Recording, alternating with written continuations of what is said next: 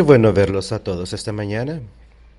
Vamos a comenzar este servicio cantando el cántico número 155, The Kingdom Cometh, el reino se acerca.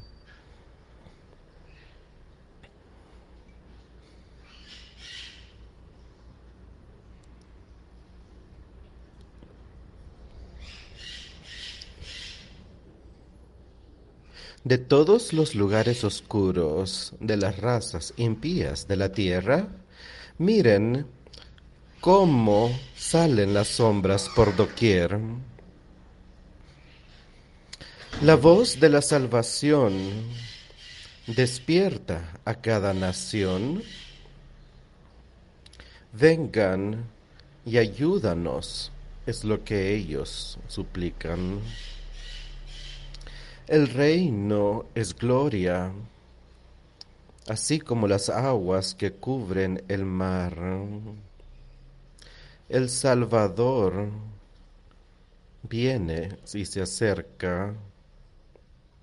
La tierra estará llena de su conocimiento y gloria, así como las aguas que cubren al mar.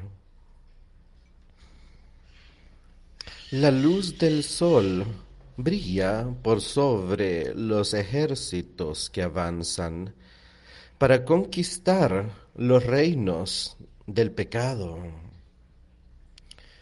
Nuestro Señor los poseerá. Su presencia los bendecirá. Su belleza entrará en ellos.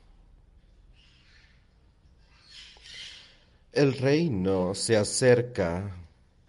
Cuenten la historia. Que sea exaltada la bandera de Dios. La tierra estará llena de su conocimiento y gloria, así como las aguas que cubren el mar.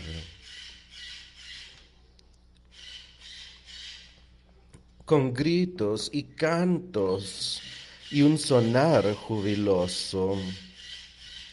Sus ejércitos de rebeldes se rindarán.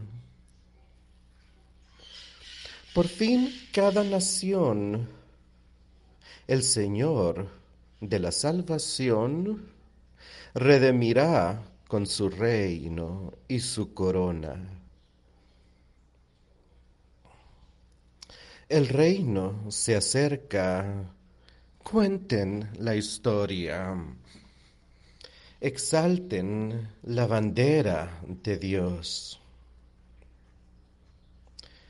La tierra estará llena de su conocimiento y gloria, así como las aguas que cubren al mar.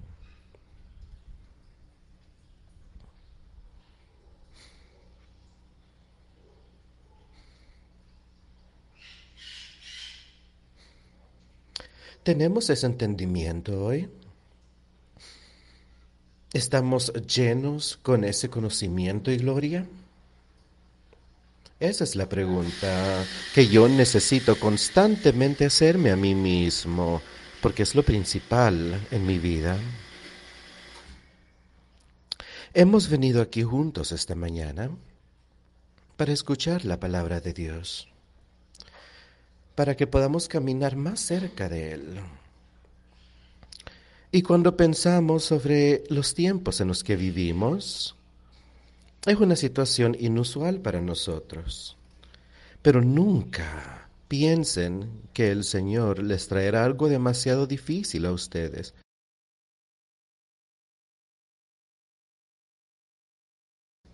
Su gracia nos pertenece a todos. Su amor es suficiente para cada uno de nosotros. El poder que Él tiene que entregarnos con ese Espíritu Santo es suficiente para todos. Y si nosotros lo buscamos a Él, Él la ayuda que necesitamos para poder sobrevivir.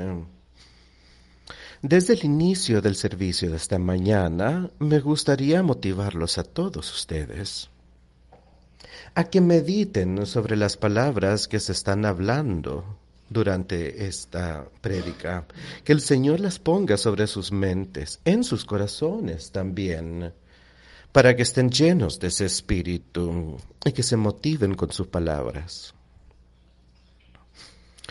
Y si nosotros salimos de aquí en esa condición, qué cosa tan maravillosa, qué día tan maravilloso será poder salir de acá a salvo y poder continuar hacia la eternidad para nunca volver a ser tentados. Denle a Él el honor y la gloria esta mañana. Y leamos y hablemos sobre algunas de sus obras aquí sobre la tierra. Aquí he abierto el Evangelio según San Lucas.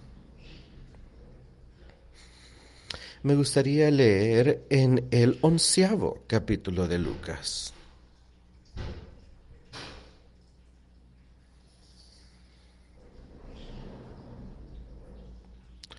Comenzaremos con unos cuantos versículos en el décimo capítulo de Lucas. Comenzando en el versículo 38. El Señor estaba allí en su hogar estaban preparando una comida, habían algunos que estaban escuchando las palabras maravillosas de vida que Jesús tenía que decirles a algunas personas ahí. Aconteció que yendo de camino entró en una aldea y una mujer llamada Marta le recibió en su casa. Esta tenía una hermana que se llamaba María, la cual, sentándose a los pies de Jesús, oía su palabra. Pero Marta se preocupaba con muchos quehaceres y acercándose dijo, Señor, ¿no te da cuidado que mi hermana me deje servir sola? Dile pues que me ayude. Respondiendo Jesús le dijo, Marta, Marta, afanada y turbada estás con muchas cosas. Pero solo una cosa es necesaria, y María ha escogido la buena parte, la cual no le será quitada. ¿Ven ustedes la diferencia en sus mentalidades en aquel entonces? Y yo pienso que Marta comprendía de qué hablaba Jesús. Yo pienso que ella entendía que Él era el Salvador del mundo. Yo pienso que ella creía en Él. Pero había algo dentro de sí ella tenía una mentalidad para cuidar a todas las cosas mundanas, para poner eso en primer lugar, por así decirlo. Para eso ella estaba preocupada constantemente sobre lo que necesitaba hacer. Quizás todo estaba tan bien. Ella había invitado a Cristo a que llegara a su casa ese día para hablar o para comer o para lo que sea que sea. Y yo pienso que en esos días eso es lo que hacían. Cristo entraba a las casas y la gente llevaba a un gran grupo de personas para ver qué tenía que decir él. Ellos escuchaban la palabra y es lo que sucedía aquí. Hemos visto cosas así sucediendo en nuestro día. Eso pasa a menudo, ¿no? Aquí, sin embargo, ella acudió al Señor, intentando defender su causa para cosas naturales, las cosas que le preocupaban tanto. Y diciéndole, Señor, ¿acaso no te importa que mi, que mi hermana me ha dejado sola para servir a toda esta gente? ¿Puedes llamarle la atención al respecto para que me ayude? Y el Señor simplemente la vio y le dio esa respuesta simple. Esa respuesta que es tan buena para todos nosotros, para que sepamos dónde están nuestras prioridades hoy. Le dijo, Marta, Marta, afanada y turbada estás con muchas cosas pero solo una cosa es necesaria. Y María ha escogido la buena parte, la cual no le será quitada.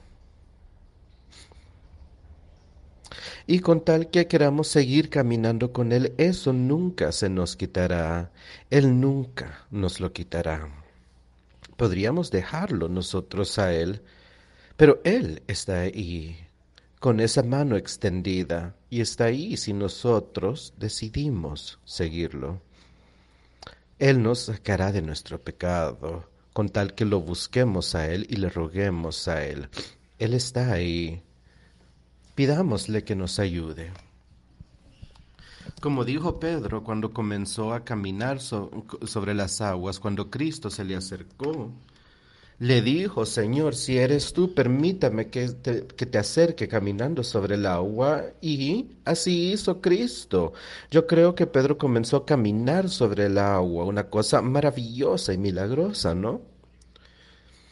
Pero él vio las olas tan eh, grandes y el viento y su y su fe le falló. Y él gritó pidiendo ayuda, diciéndole, Señor, sálvame. Y eso es lo que cada uno de nosotros debemos hacer, pedir ayuda. Cuando veamos que hemos caído, pidamos ayuda. Cuando nuestra fe nos esté fallando, cuando estemos titubeando, pidamos ayuda. Veamos nuestro error. Pidámosle ayuda a Jesucristo para que nos dé la ayuda que necesitamos. Él está ahí. ¿Y qué hizo él? Él levantó a Pedro, sacó del agua, lo puso de vuelta en su barco a salvo. Y vio la victoria. Así como la veremos todos nosotros. Hemos en Dios. Y eso es lo que él estaba diciendo a Marta acá. Ella estaba acudiendo a Jesucristo, pero ella quería María saber más sobre las cosas celestiales. Y en su tiempo apropiado, ella se hubiera levantado a ayudarle a Marta. Pero hay una hora para cada cosa. Hay una hora para preocuparnos de lo natural, hay una hora para preocuparnos por lo espiritual. Lo espiritual siempre debería ser lo primero y después lo natural.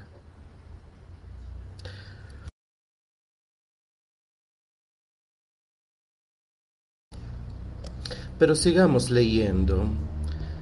En el capítulo 11 dice, Aconteció que estaba Jesús orando en un lugar, y cuando terminó, uno de sus discípulos le dijo, Señor, enséñanos a orar, como también Juan enseñó a sus discípulos.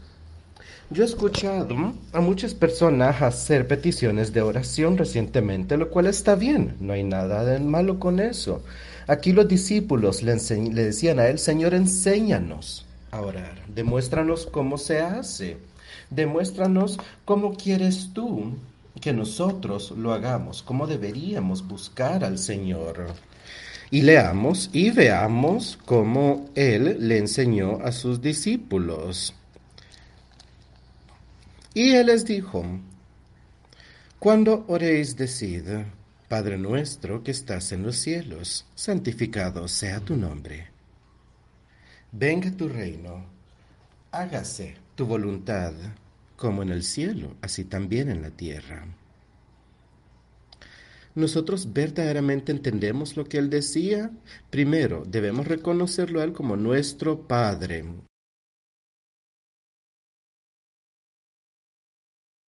Un padre cuida a su hijo, un padre lo instruye, lo regaña cuando es necesario. El hijo tiene respeto por su padre. El Hijo debería escuchar al Padre y obedecerlo. Y esto es lo que nos está diciendo. En esta oración inmediatamente hay que decir, Padre nuestro que estás en el cielo, santificado sea tu nombre, te honro.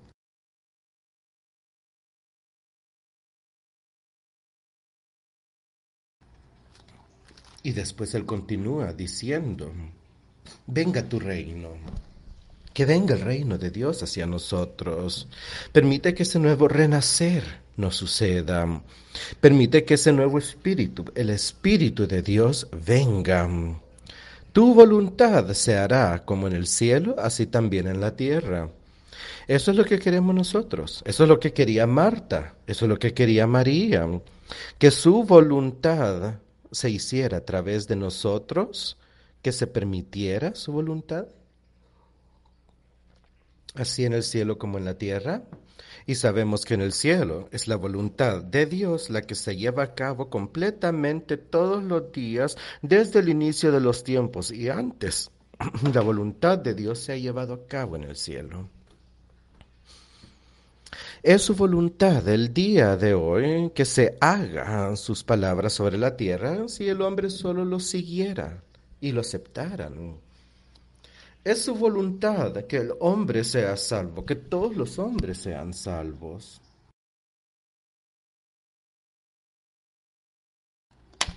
Pero la voluntad del hombre es amar a la oscuridad en vez de la luz. La voluntad del hombre tiene ese mismo entendimiento que tiene Marta, esa misma voluntad propia. Se preocupan por las cosas de este mundo más que por las cosas eh, del mundo a venir. Pero Él dice que venga tu reino, que se haga tu voluntad. Y esa es una de las cosas más importantes que podemos decir y tener en mente hoy. Que la voluntad de Dios se haga en nosotros.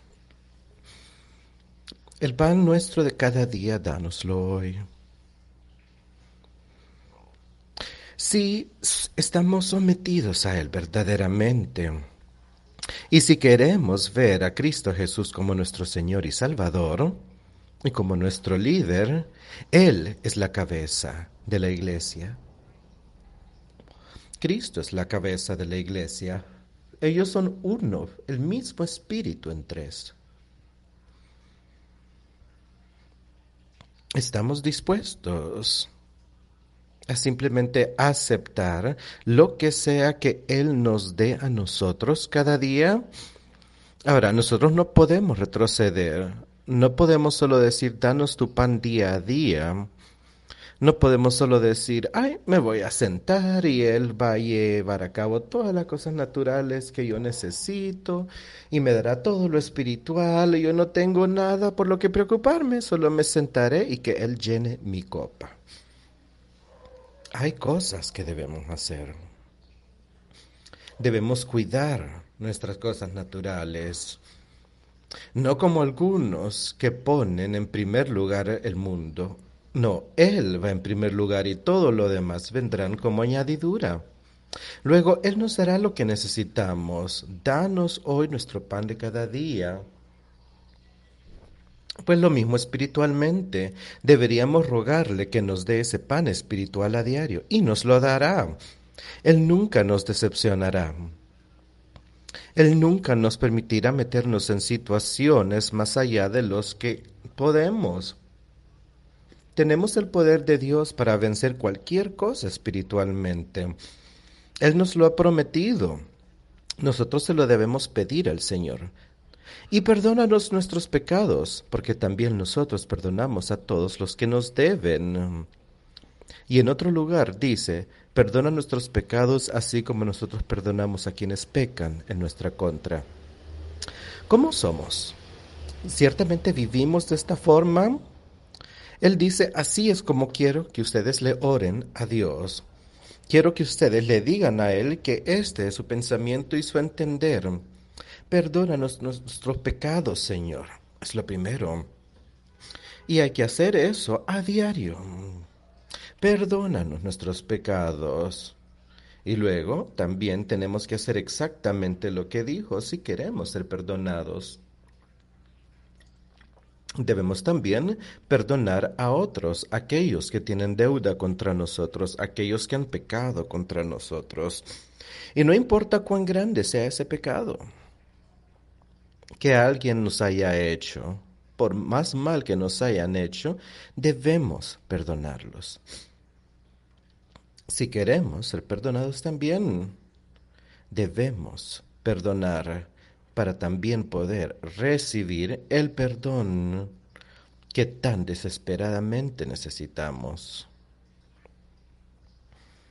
Y no nos metas en tentación, mas líbranos del mal. No nos metas en tentación, mas líbranos del mal.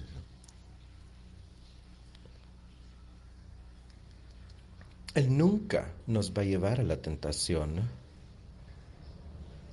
Cuando estemos tentados por Satanás, y si no sacamos esas cosas de nuestra mente inmediatamente, si no las empujamos lejos, entonces Satanás es el que continuamente nos la traerá a nuestras mentes y Él es el que nos alejará de Cristo Jesús. No será nuestro Señor y Salvador. No será Dios Padre. Él nunca nos llevará a la tentación. Él permitirá que se nos acerque la tentación, sí, pero Él nos guiará a través de la tentación y nos librará del mal. Él nos librará del mal. Las tensiones que Satanás permita que hay en nuestras vidas, Él nos librará de eso. Pero nos dice, pídanmelo, pidan cuando veamos esas tentaciones, cuando veamos cómo Satanás está ahí intentando dividirnos, intentando separarnos de Dios, pídanle, líbrame de esto. No podemos hacerlo por nuestra cuenta. Permitan que Él los libere de esas cosas quiero leer un poquito aquí en Lucas sobre la oración que les enseñó el Señor ahí en esa parte. Esto es en el versículo 22, no, en el capítulo 22.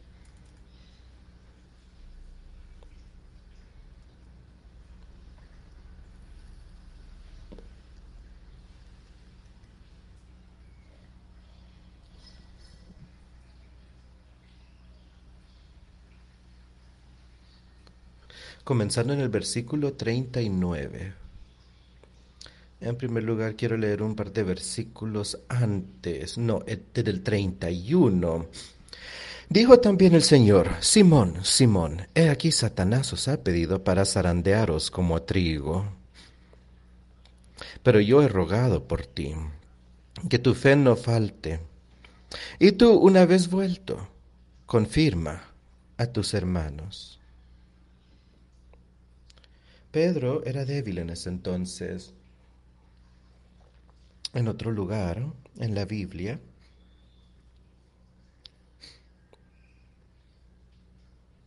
él le decía que la carne es débil, pero el espíritu es dispuesto.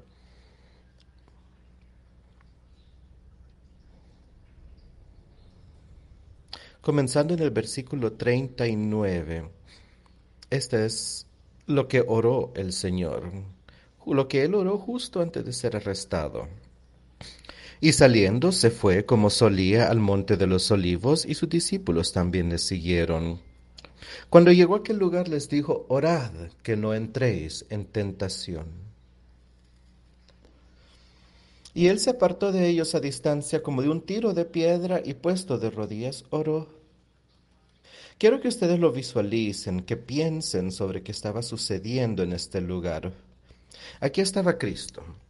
Ellos habían comido juntos la última cena, les había dicho que iba a ser crucificado, les había dicho que uno de los discípulos ahí iba a eh, traicionarlo. Ahora les había dicho, salgamos, salgamos al jardín a orar. Aquí estaba este grupo de personas que iba a salir con él y tenían que haber estado en una condición bastante triste. Cristo les había dicho que él iba a ser traicionado. Escuchen bien la palabra. Sus discípulos lo siguieron y cuando estaban ahí en el monte, cuando él sintió que ya estaban en un lugar a donde podían enseñar y que podían rezarle al Padre, ahí fue a donde él les dio una instrucción. Y estas instrucciones son muy parecidas a las que le había dado cuando les habían pedido que le enseñara a orar. Él les dijo, orad que no entréis en tentación. Y eso debería ser nuestro rezo todos los días. Recemos que el Señor nos llene de ese espíritu para que no nos guiemos hacia la tentación, para que no entremos a esas cosas. Satanás tiene la oportunidad de hacerlo, pero no entren en esa tentación. Y luego él se alejó de ellos como la distancia de un tiro de piedra y se arrodilló. Él llevó a todos estos hombres ahí. Les dijo que lo esperaran les dijo, yo ahora voy a ir a orar. Ustedes también oren, les dijo.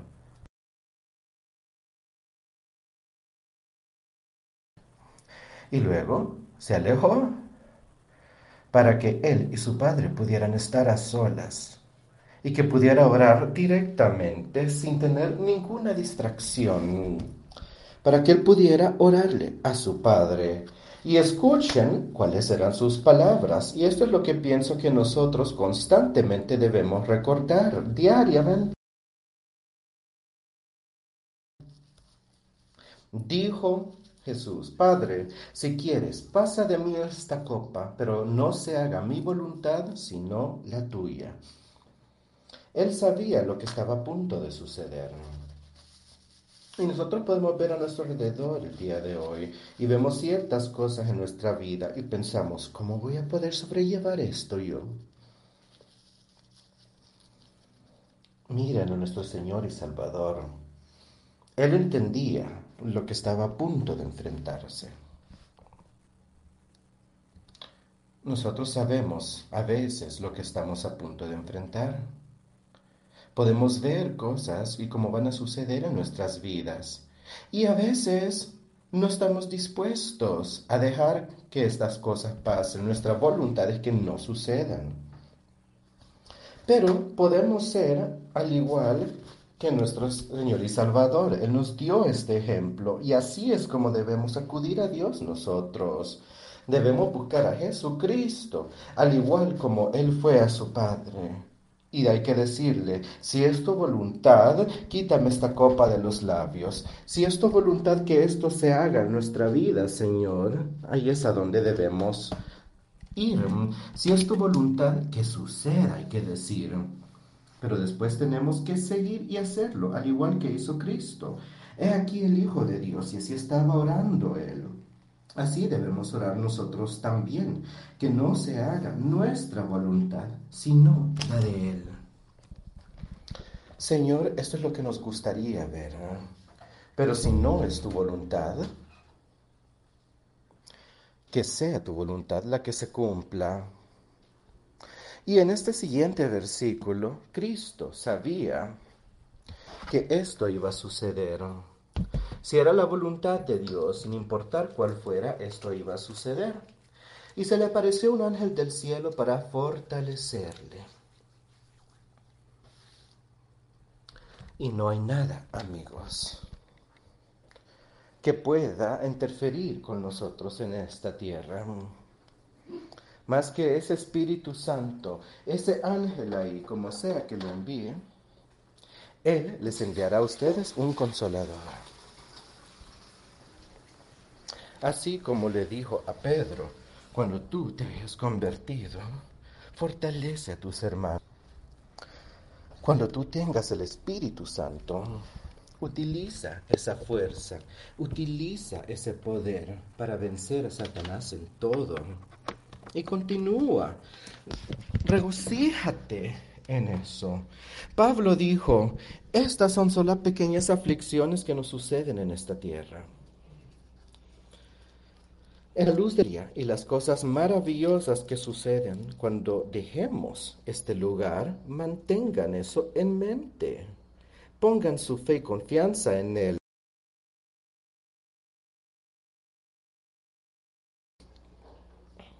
Pero estando en agonía oraba más intensamente, y era su sudor como grandes gotas de sangre que caían hasta la tierra.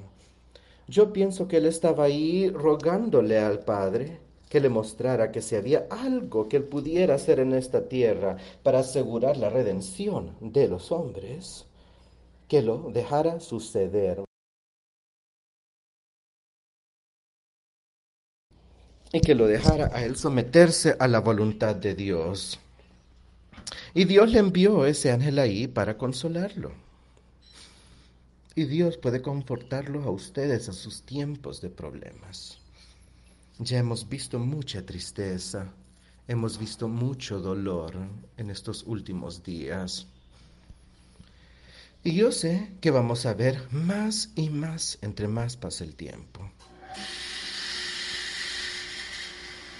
Pero solo recuerden a Jesucristo y recuerden que hay victoria al final.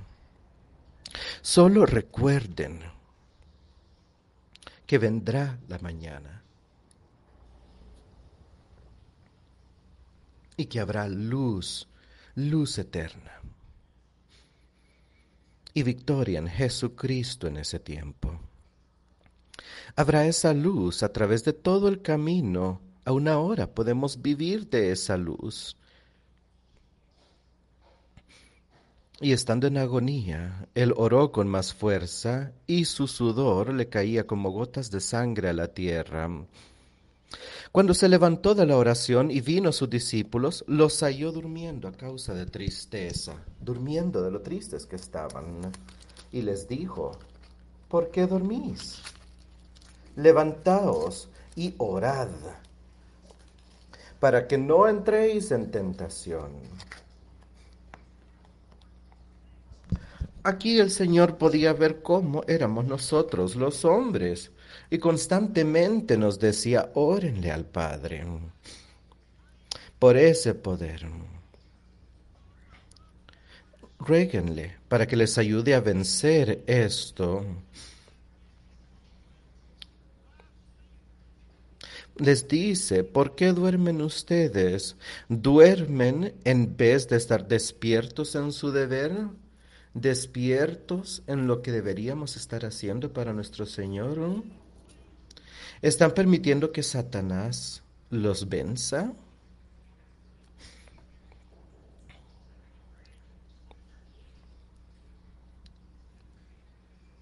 No permitamos que nos destruya. Búsquenlo. Oren, es lo que Él nos dice. Oremos, eso es algo que todos debemos hacer constantemente. No poner la fe y confianza solo en nosotros mismos, sino constantemente orándole y pidiéndole y hablar con nuestro Salvador Jesucristo. Él está ahí a la mano derecha de nuestro Padre, militando por nosotros, y por eso debemos confiar en Él. Ahora regresemos al capítulo 11 de Lucas. Vamos a leer un poco más.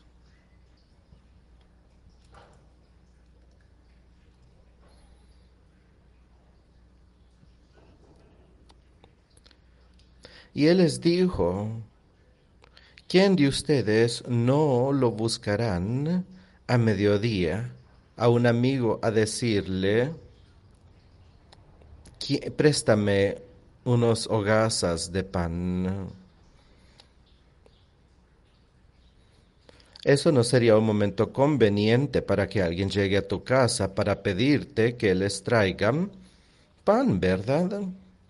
Pero ahora leamos esto y hablemos un poco sobre de qué estaba hablando él.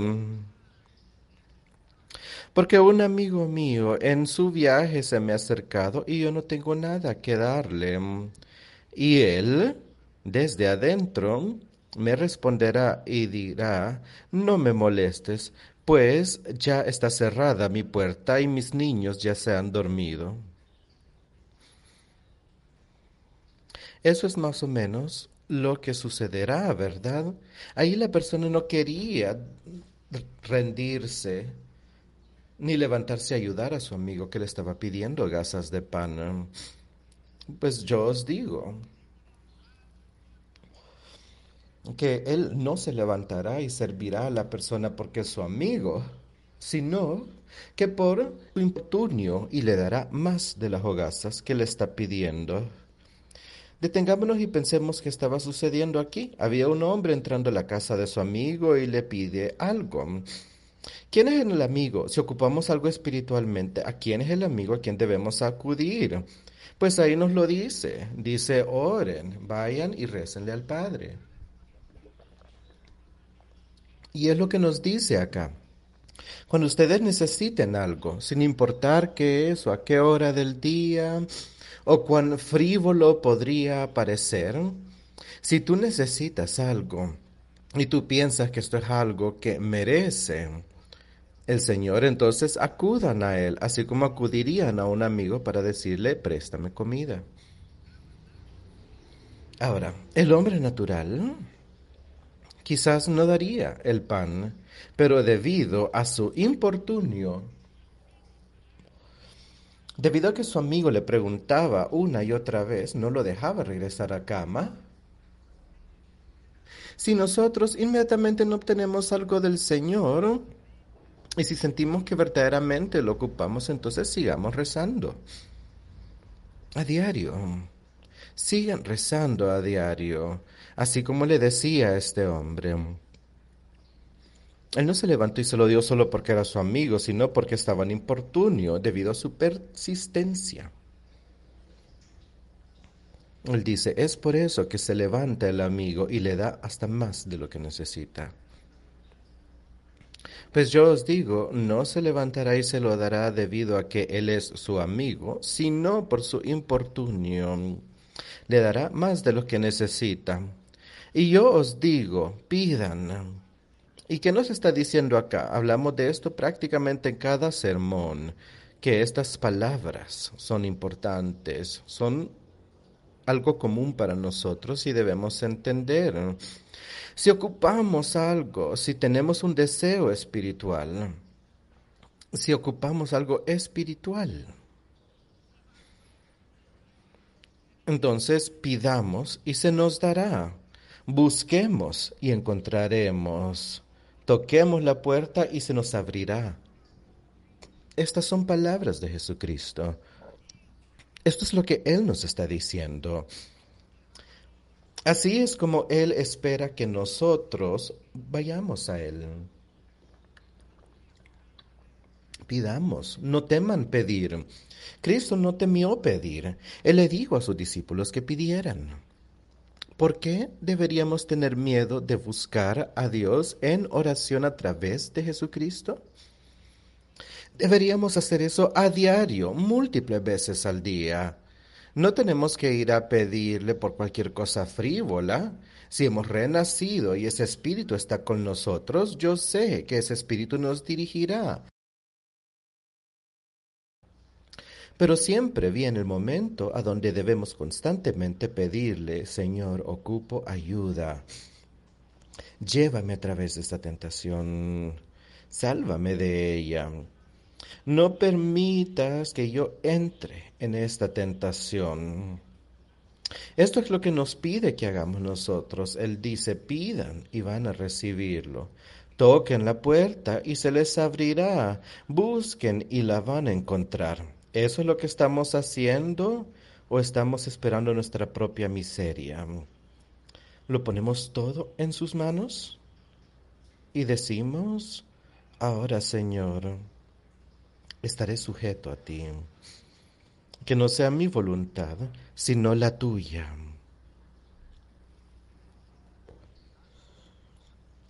¿Cómo quieres que yo pase por esta situación? Él responderá lo que sea que sea. Si un hijo le pide padre, le pide pan a su padre, ¿Le daría el padre una piedra?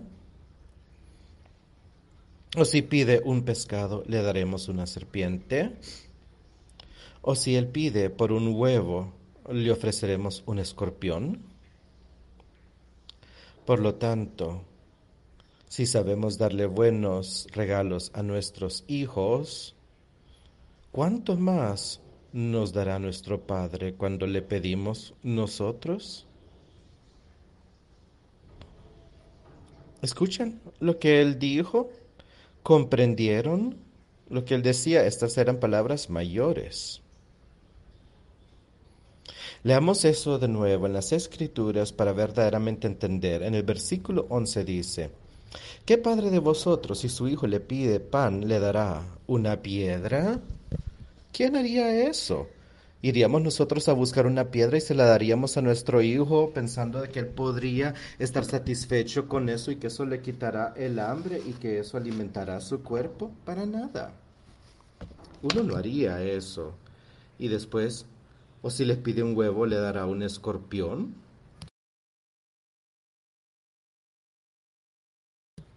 ¿Haríamos eso con nuestro hijo nosotros? buscar algo que le haga daño cuando nos está pidiendo algo que le hace bien, algo que no le servirá de nada. Pues no, nunca haríamos eso.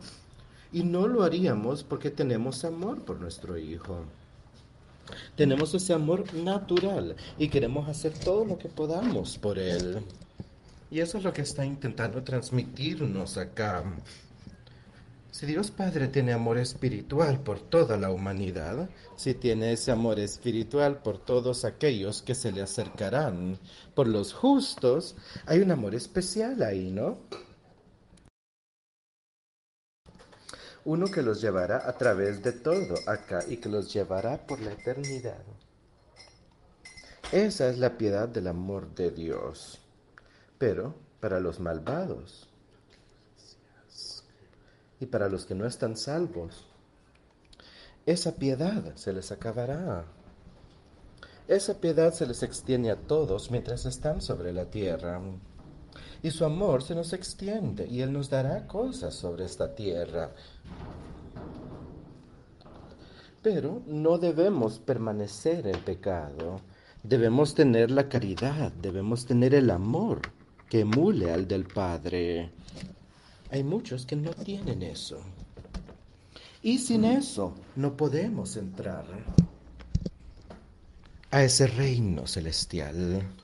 Debemos tener eso. Y solo hay una forma de tenerlo. Es pidiéndolo, es buscando es tocando la puerta a través de Jesucristo nuestro Señor. Él dijo, yo soy el camino, soy el único camino, no hay ningún otro. Más que a través de Jesucristo nuestro Señor. Si piden un huevo, le daremos un escorpión. Él sabe cuál es el espíritu de maldad que hay en el hombre.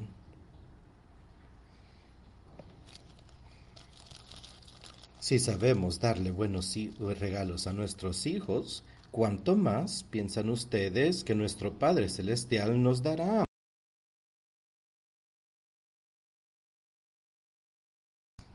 ¿Cuánto más piensan ustedes que Él los podrá dar? Él nos ama. Él tiene un amor mucho mayor que el amor natural que tiene un hombre por su hijo o una madre por su hija.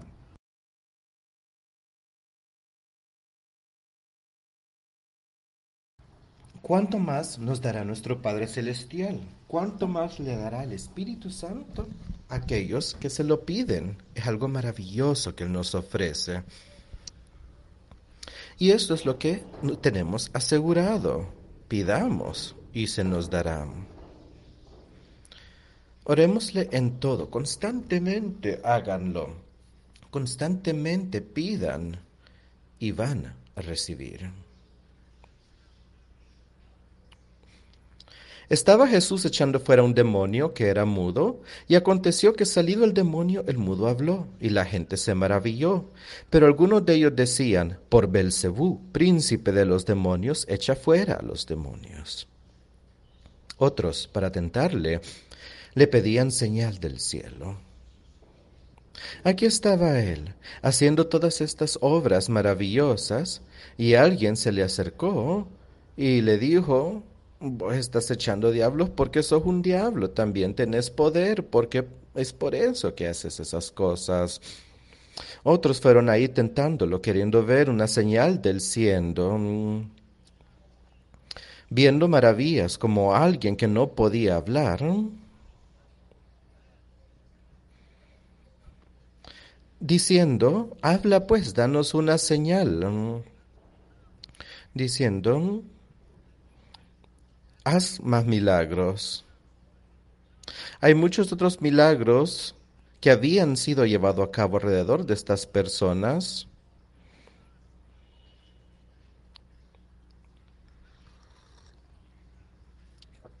Él les dijo, sin embargo, cada reino dividido a sí mismo será traído a la desolación. Una casa dividida se cae. ¿Cómo permanecerá nuestro reino si no somos coherentes? ¿Por quién o a través de quién es que les enseñaremos a nuestros hijos a hacerlo, así como nosotros? Aquí él simplemente les decía lo tonta que era su lógica con lo que ellos estaban diciendo. La gente les intentará derrocar la palabra de Dios el día de hoy, pero debemos escucharlos y saber y comprender qué dice su palabra para poder discernir sus verdades. Léanla toda, no solo tomen unos cuantos versículos aquí y allá, pero lean bien y entiendan lo que Cristo les enseña a sus personas en la tierra. Él escribirá los mensajes en sus mentes. Pero si yo con el dedo de Dios alejo los diablos, sin duda el reino de Dios vendrá para nosotros. Él dice, yo estoy aquí con el poder de Dios. Puedo sacar los diablos de las personas a través de mi Padre.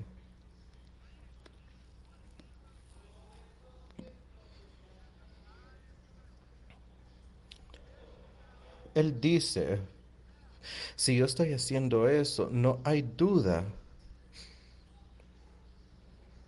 ¿Tenemos nosotros una duda el día de hoy que Él estuvo aquí sobre esta tierra?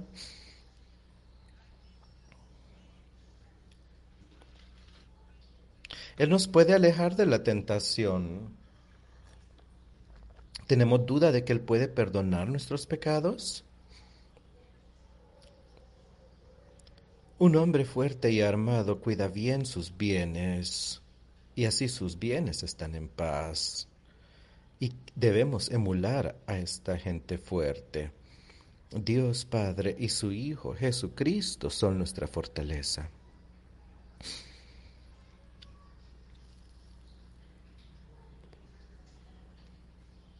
Nuestro palacio no está sobre la tierra. Dios es nuestro armamento. Él está ahí para mantener a Satanás controlado. Y nuestros bienes ahí, nuestros bienes espirituales estarán en paz con Él. Y no serán enmundecidas con el pecado. Contar que lo mantengamos a Él en primer lugar.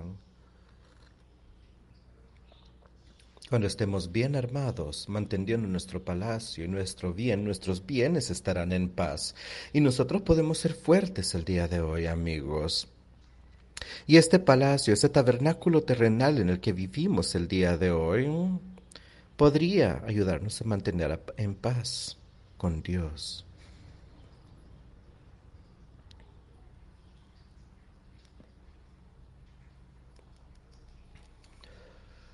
Pero si alguien más fuerte que ti viene y te sublima, te quita toda tu armadura en la que tú confiabas. El que no está conmigo está en mi contra, el que no se reúne conmigo, que se aparte.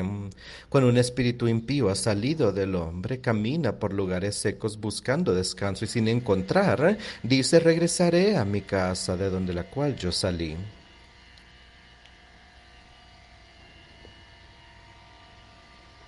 Regresemos a leer esa parte.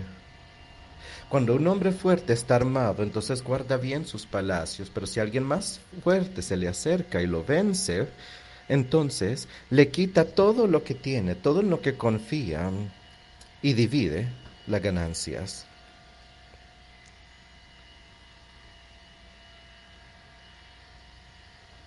No hay nada más fuerte que el Espíritu de Dios. Hay que poner fe y confianza en nosotros mismos. Ese espíritu de Satanás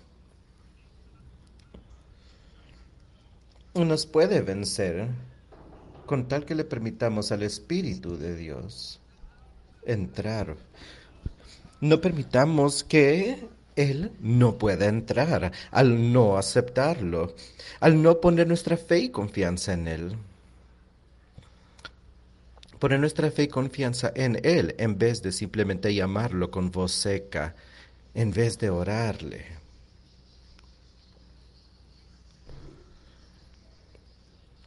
Hay alguien que es más fuerte que cualquier otra cosa en este mundo, y ese es Jesucristo.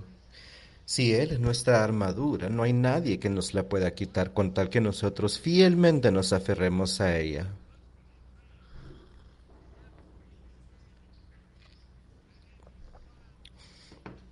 Hay que tener esto en cuenta. No tengamos la proclividad hacia la destrucción. Eso es algo triste en lo que pensar, que nosotros podríamos permitirle a Satanás que entre y que nos destruya. Sin embargo, escuchen bien esta siguiente parábola porque nos la explican de una forma muy clara. Aquel que no esté conmigo está en mi contra. Y el que esté en mi contra, que se aleje. Él lo deja aquí bastante claro. ¿Quién está con él? Aquel que de verdad lo siga. Completamente llenos de su espíritu, sujetos a él, permitiendo que su espíritu funcione. Ellos, por lo tanto, son los que continuarán con él. Pero aquel que no esté conmigo está en mi contra y aquel que no se reúna conmigo, que se aleje. Y si no estamos con Jesucristo, si no somos parte de su trabajo el día de hoy, entonces no estamos con Él, estamos en su contra. Quiero que lo piensen en serio. Si ustedes no están completamente siguiéndolo, si ustedes no están llenos de su espíritu y permitiéndoles que Él los dirija, entonces están en su contra. ¿Cómo podríamos entrar al reino de Dios si estamos en contra de las cosas que Jesucristo proclamó sobre la tierra? Si no estamos caminando según su evangelio, estamos en su contra. Y el que no se reúna conmigo, que se aleje. El que no camine con él, que se aleje de la tierra.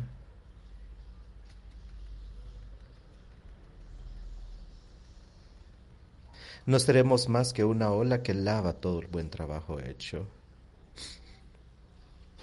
Cuando el espíritu impío se le haya salido a un hombre, caminará por lugares secos buscando descanso y no encontrará nada. Y por lo tanto, regresa a la casa de la cual salió. Esa me parece a mí que es una situación extremadamente peligrosa. Y hay personas en la tierra que les dirán a ustedes que esto no sucede. Pero estas son palabras que nuestro Señor y Salvador escribió. Alguien las dejó por escrito y ahora las han heredado a las siguientes generaciones, al punto en que ahora nosotros aquí podemos leerlas y entenderlas. Pero quiero que le escuchen con cuidado la primera parte de nuevo, a donde dice que cuando el espíritu impío se le ha salido al hombre, ¿cómo puede el espíritu impío salírsele? Solo hay una forma en la que los espíritus impíos se nos pueden salir del cuerpo y es al renacer, al tener un nuevo espíritu dentro de nos. ¿Y qué nos dice? Escuchen con cuidado. Dice, cuando el espíritu impío se haya salido del hombre, él caminará por lugares secos buscando descanso. Será tentado, será puesto a prueba Y en vez de orarle a Dios para que lo lleve a través de estas cuestiones, para que sea salvo, no lo permitan entrar en tentación. Pondrá su fe lejos de eso. Y ahora dice, y mientras camina por esos lugares secos, por esas tentaciones, buscando descanso, pero en vez de acudir a Dios por ese descanso,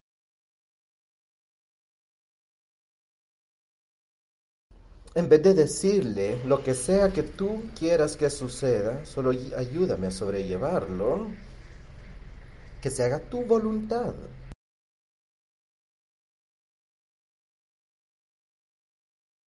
Cuando él está buscando ese descanso para sí mismo, no lo encontrará, no encontrará ningún descanso, ningún consuelo. Él dice, yo regresaré a mi casa, de la cual he salido. Aquí es donde hace el error fatal.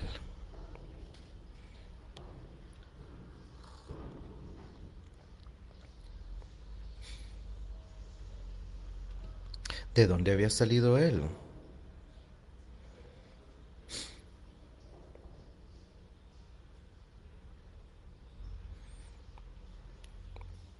Esa es la casa anterior, la casa carnal.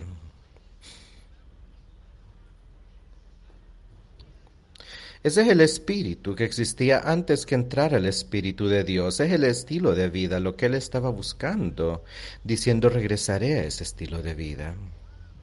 Estoy cansado de este estilo de vida en el cual estoy viviendo. Hay pruebas y tentaciones, no me gustan. Regresaré a la casa de la cual salí.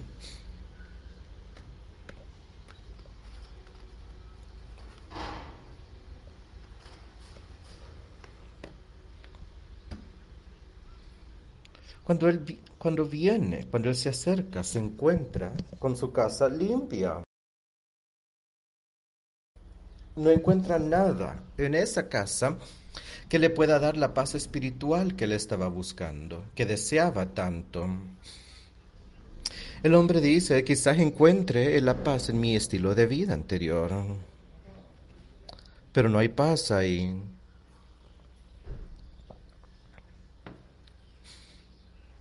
Ahí su casa está limpia. Tiene la oportunidad de limpiar eso. Usó esa oportunidad.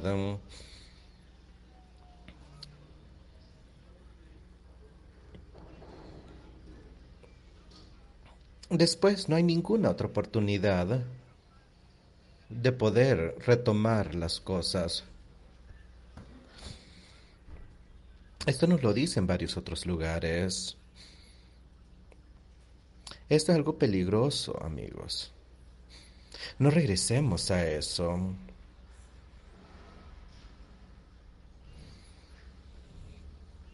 Si ven que han hecho un error, si permitan que las cosas los tienten, busquen a Dios. Hay que rezarle bien al Padre, hay que orarle. Si lo buscamos y pedimos que nos quite estas cosas, Él lo hará. Hay que sentar bien nuestros cimientos hay que sentarnos sobre un fundamento de la justicia. Hay que buscar a Dios. Hay que permitirle que Él nos ayude a arrepentirnos. Eso es lo que nos dicen las revelaciones.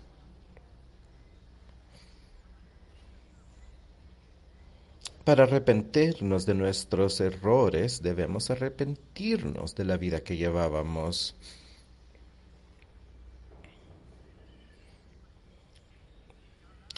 Si nos arrepentimos de las cosas y nos alejamos de ella, se nos dará una vida eterna. Eso es lo que nos dice aquí, nos está advirtiendo. Nos está diciendo que el hombre que regrese a la casa de la cual salió encontrará una casa vacía. Y luego se toman siete otros espíritus más malos que sí mismo que vivirán dentro de sí mismo y el último estado del hombre será peor del estado que escapó al inicio.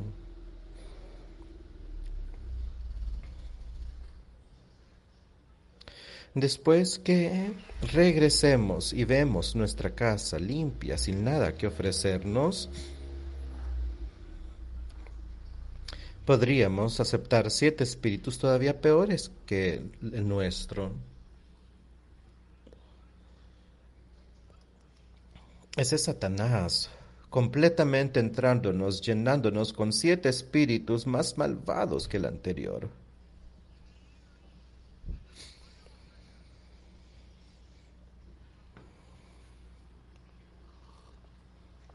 Ese hombre terminará peor de lo que estaba.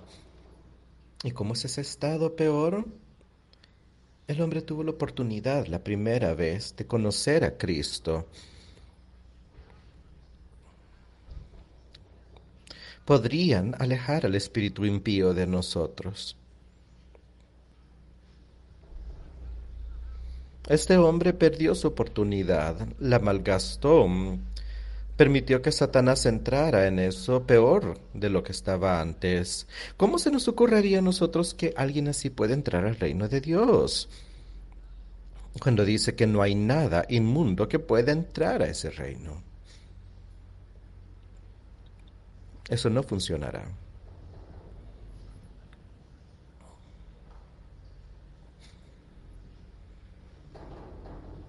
Ahora estaremos peor de lo que estábamos al inicio.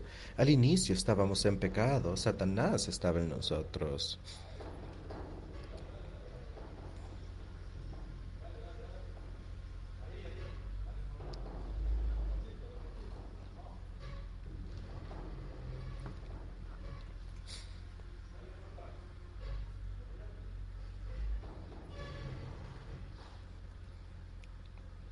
Debemos hacer lo que Él nos pide. Orémosle cuando veamos que estemos en estas tentaciones. Orémosle para que no nos permita entrar en ellas. Para que no pongamos nuestra confianza solo en nosotros mismos. Que la pongamos en el poder de Dios. Él nos puede quitar ese espíritu impío.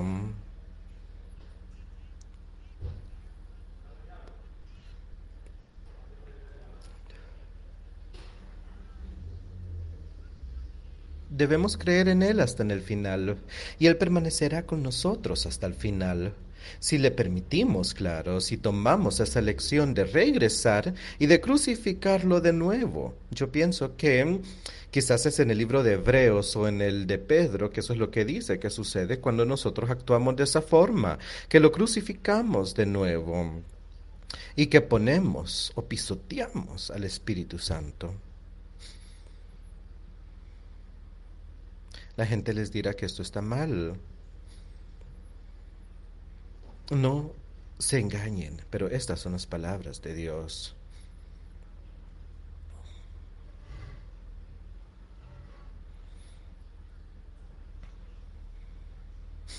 ¿Cuánto pecado hay en nuestras vidas? No debemos permitirlo. Deberíamos de ver cómo podemos hacer que el pecado salga de nuestra vida completamente y caminar de forma mucho más cercana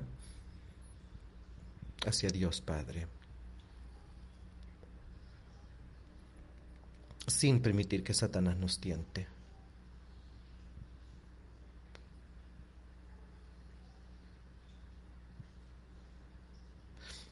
Yo sé que hay un poder y nos puede ayudar a vencer. Jesucristo fue el primero que trajo el Espíritu Santo y que vivió una vida perfecta. Ninguno de nosotros ha vivido una vida perfecta. El Espíritu Santo nos puede dar poder por sobre Satanás en cada instancia.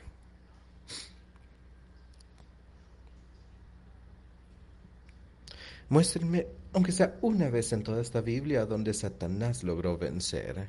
Él nunca va a poder vencer el poder de Dios.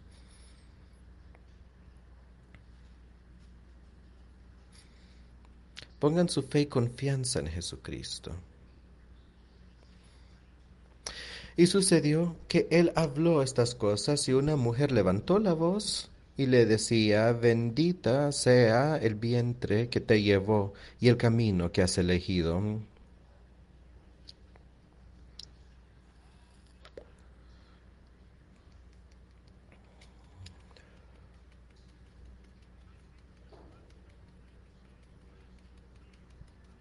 Aquí la mujer dijo, bendita sea la madre que te dio a luz y que te alimentó. Pero miren que dijo Cristo. Él no quería darle honor a lo que el hombre buscaba, a lo que otros habían hecho sobre esta tierra. Dijo él, de hecho, benditos sean aquellos que escuchan la palabra de Dios y la mantienen. Y de eso se trata todo el día de hoy, amigos. Benditos sean aquellos que escuchen la palabra de Dios y que no se detienen ahí, que la mantienen también. ¿Y cómo se mantiene la palabra? Caminando de cerca a Jesucristo. Permitamos que su poder nos ayude a vencer a Satanás a través de la oración. Y al pedirle, al tocarle la puerta, al buscarlo. Estas son las cosas que nos ha dicho que hagamos. Él ya lo estableció aquí en la Biblia. ¿Cómo nosotros podemos hacerlo? Podemos escuchar las palabras, podemos mantenerlas y podemos construir nuestra vida espiritual sobre su piedra, sobre esa roca sólida, la de Jesucristo.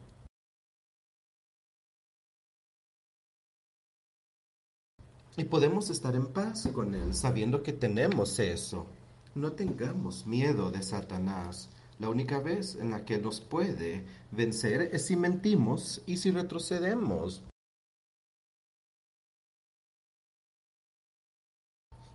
Pero si somos fuertes en el espíritu que ya recibimos, si ya hemos renacido, si ya se ha alejado el hombre viejo que solíamos ser, ahora tendremos el poder de Dios. Entonces usémoslo. Y él dice, yo estaré con ustedes hasta el final. No lo dejemos, no nos alejemos.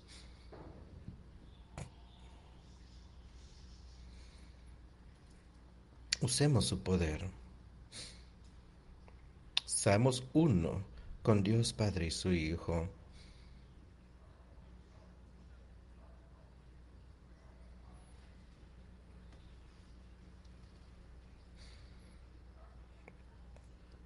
Todos seremos uno con Él.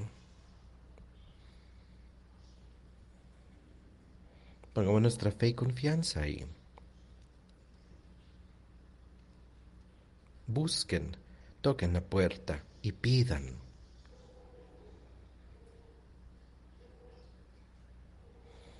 Cantaremos el cántico número 255. Oh, why not tonight? ¿Por qué no esta noche? ¿Por qué no este día? Tomemos la decisión de caminar con Él. Podemos hacerlo público mientras cantamos el cántico 255.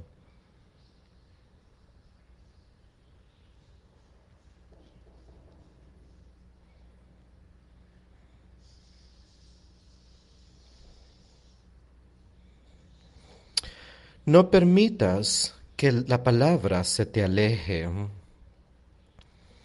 y que cierres los ojos contra la luz. Pobre pecador, no endurezcas tu corazón. Sé salvado esta noche. ¿Por qué no esta noche? ¿Por qué no esta noche? ¿Deseas ser salvado? Entonces, ¿por qué no esta noche? Mañana el sol quizás no salga para bendecir tu vista desemparejada. Esta es la hora entonces a donde puedes tomar la decisión de ser salvado esta noche. ¿Por qué no esta noche? ¿Por qué no esta noche?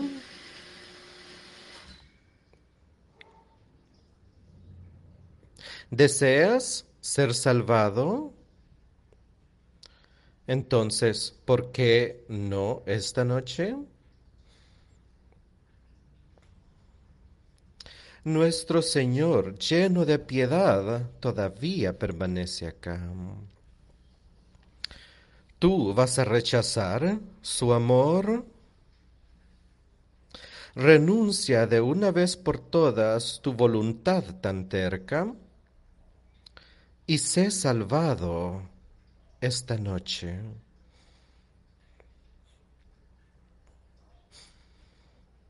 ¿Por qué no esta noche? ¿Por qué no esta noche?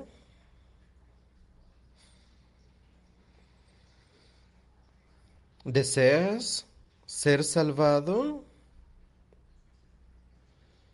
Entonces, ¿por qué no esta noche? Nuestro Señor bendito no rechaza a nadie. Aquellos que quieren unir sus almas con Él.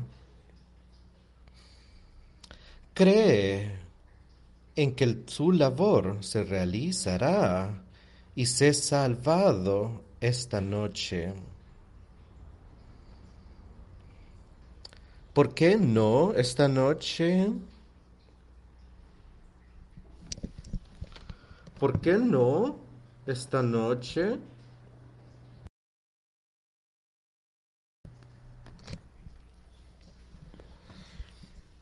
¿Deseas ser salvado? Entonces, ¿por qué no esta noche?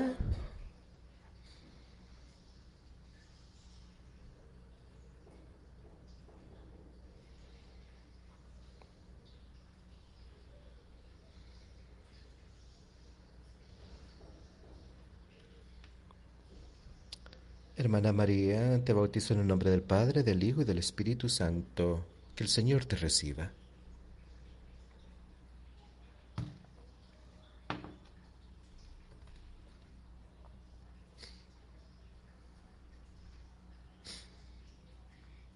La canción dice que nuestro Señor bendito no rechaza a nadie, que lo buscan y le piden.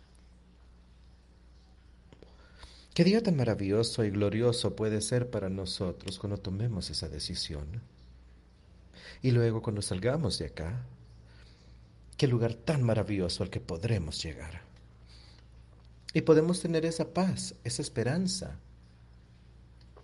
y esa seguridad que Él nos ha dado su espíritu y que Él nos guiará hasta el final.